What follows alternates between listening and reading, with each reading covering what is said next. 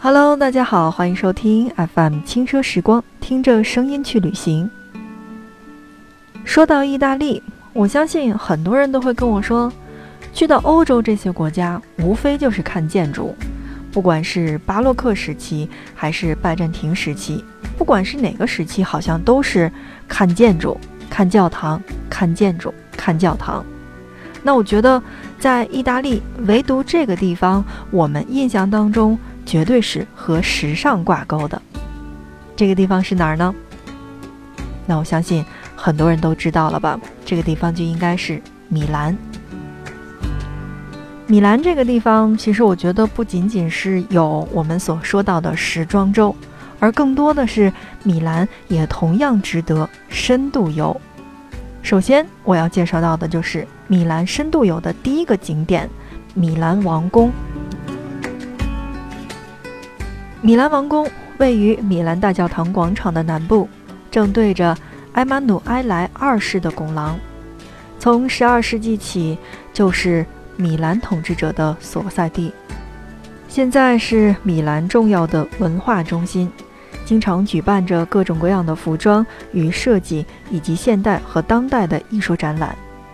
如果到米兰是为了感受这个城市的时尚和设计的温度，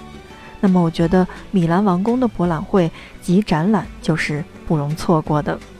每年都有来自世界最著名的博物馆的上千个杰作在此展览。那么，建筑的部分的话，米兰王宫最初设计为两个院子的结构，后来为了修建米兰大教堂，就拆除了一部分。值得注意的是，建筑的正面，它沿着王宫之前更古代的一个庭院的边线去建修建。那么丝毫未超这个边线，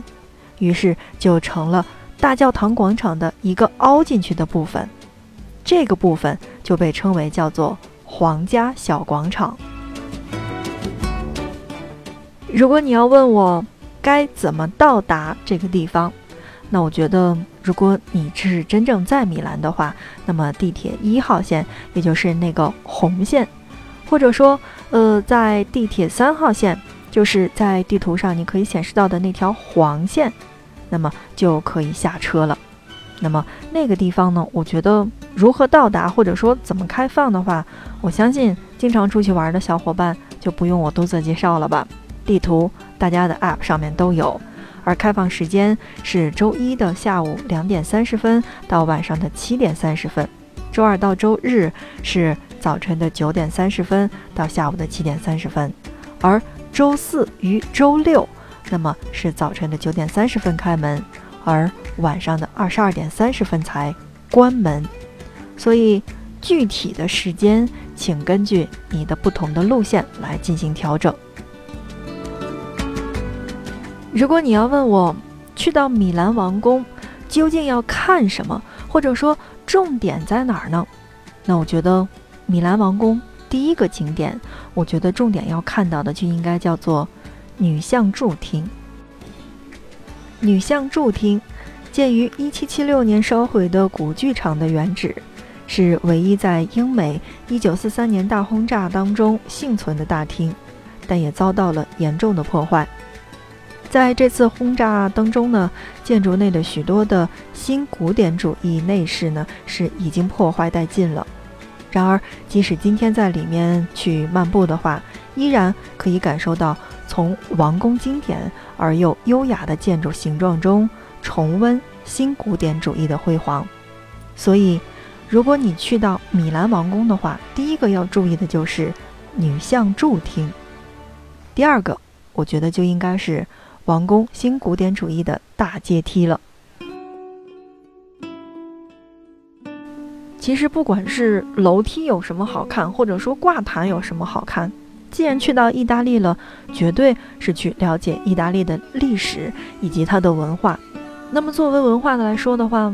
很多的小伙伴去到之后回来给我反馈的意见是，真正当你去到欧洲或者说去到意大利之后，你会发现不变的建筑上面有各种各样的故事在里头，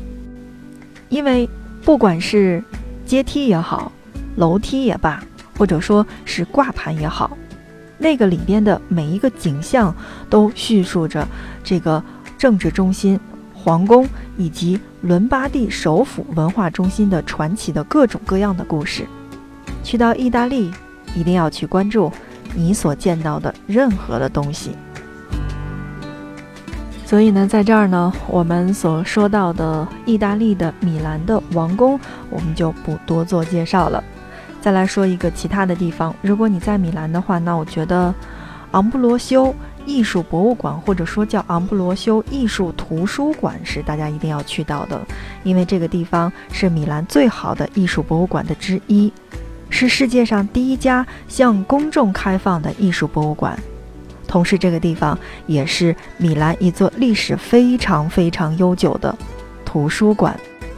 是在一五六四年至一六三一年之间由米兰的枢机主教费德里科·博罗梅奥创建的，取名于当时米兰的保护神昂布洛修。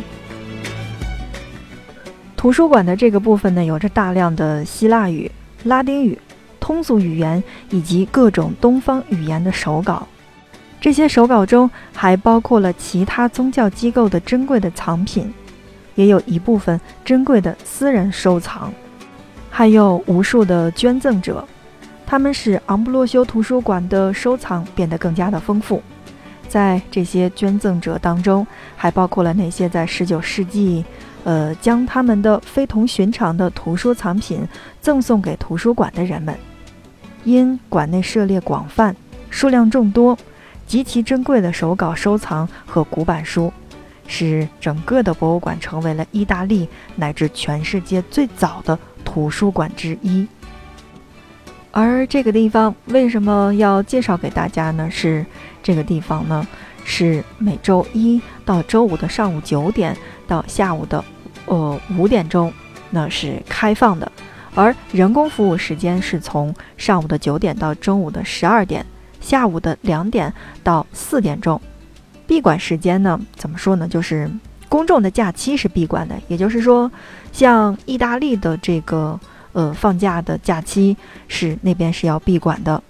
而还有一些日期，比如说每个每年的十二月七号，还有十二月的二十三号到次年的一月六号，包括复活节期间。也包括夏季的假期，还有其他不确定的各种的公历日期的假期是都是闭馆的。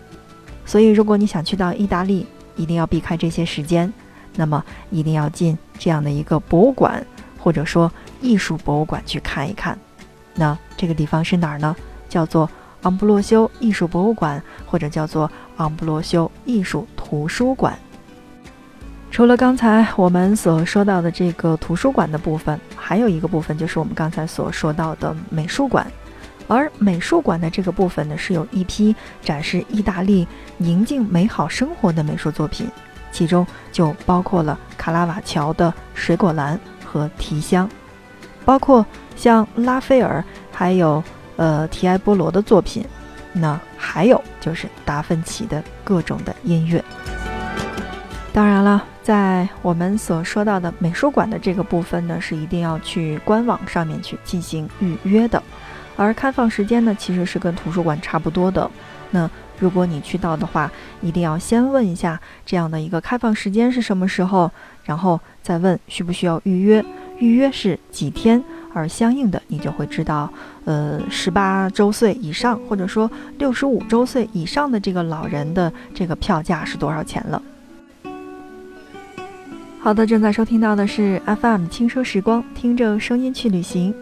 那么，在今天的节目当中，我们聊到的是意大利的米兰。米兰和我们印象当中是有一些不同的，比如说，我们印象当中的米兰就肯定应该是一个时尚之都。除了我们所说到的时装周之外，就是我们在国内的各种各样的艺人的街拍的活动。那么，其实。米兰也同样是一座值得逛的城市，而它的文化也是不容错过的。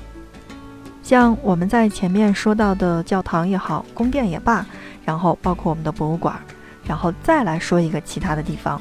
而这个地方叫做布雷拉宫殿。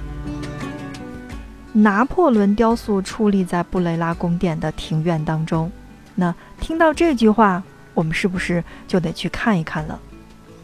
这座建于17世纪的宫殿呢，现在是布雷拉艺术博物馆，是于19世纪初对外开放的艺术博物馆，里面收藏了从中世纪到20世纪初的许多著名的画作，是收藏意大利绘画最重要的地点之一。当然，那去到这样的一个地方的话，那我相信也同样是需要到官网去进行购票的。嗯，一个不得不提到的问题就是，这个博物馆内呢是不允许拍照、摄像，或者说也不允许自拍的，包括打电话都是不允许的。那更不用说在这个博物馆当中去吃任何的食物或者喝饮料，同样也是禁烟的。那么，呃，建议去玩的小伙伴呢，一定要在去之前呢去做好功课，因为呢，它有一些英文的或者说意大利版本的资料是需要阅读的。那在这种情况下呢，大家一定要去仔细的去阅读。昨天看了一期综艺节目，在这一期综艺节目当中，那么，呃，很多的主持人都说了，希望自己来一场不期而遇的旅行。而在综艺节目的最后呢，我听到的这样的一句话，也想送给我们听节目的各位。这句话叫做：“行万里路之前读万卷书，行万里路的同时阅人无数，行万里路之后要反思回顾。”这句话，我觉得对于我这种爱出门旅行的朋友来说呢，是真的很受用。那在这一期节目当中，也同样送给听节目的你。